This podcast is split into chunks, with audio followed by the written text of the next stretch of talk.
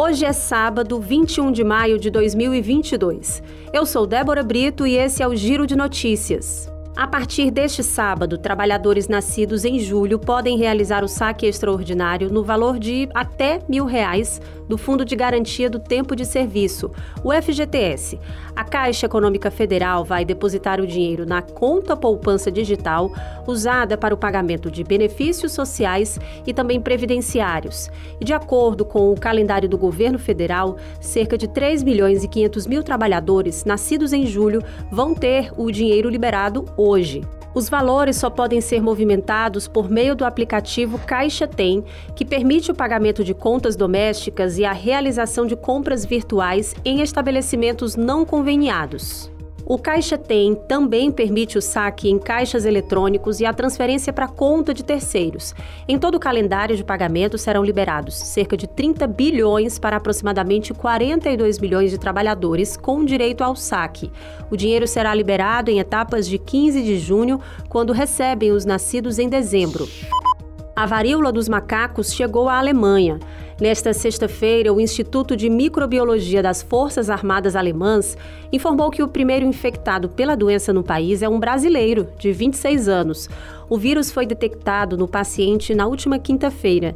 E segundo informações divulgadas, o brasileiro que está com a varíola dos macacos chegou à Alemanha após passar por Portugal e Espanha. Há uma semana, ele estava em Munique, cidade localizada no sul da Alemanha Entretanto, o homem havia passado também por Düsseldorf e Frankfurt. Ainda de acordo com a comunidade, o paciente teria apresentado erupções cutâneas, um dos sintomas que são característicos da doença.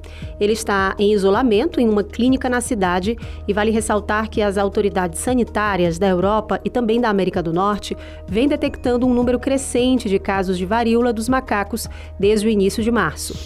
O homem suspeito de matar a própria mãe com mais de 40 facadas foi preso na manhã desta sexta-feira no bairro Quintino Cunha, em Fortaleza. E conforme informações da Secretaria de Segurança Pública do Ceará, Paulo Henrique de Oliveira foi conduzido à nona delegacia de Departamento de Homicídios e Proteção à Pessoa. Câmeras de segurança flagraram o crime no bairro Planalto Ayrton Senna. E nas imagens é possível ver o homem caminhando e fazendo gestos. Já por outro ângulo, é possível notar que a mulher parece ter medo dele. E no momento de fúria, o suspeito corre em direção à vítima, a derruba e começa a desferir golpes. Testemunhas afirmam que a discussão entre mãe e filho teria sido motivada por dinheiro. E uma fonte informou que na semana passada, o homem foi preso suspeito de agredir um tio. Esse foi o Giro de Notícias com produção de Débora Brito e sonoplastia de Everton Rosa.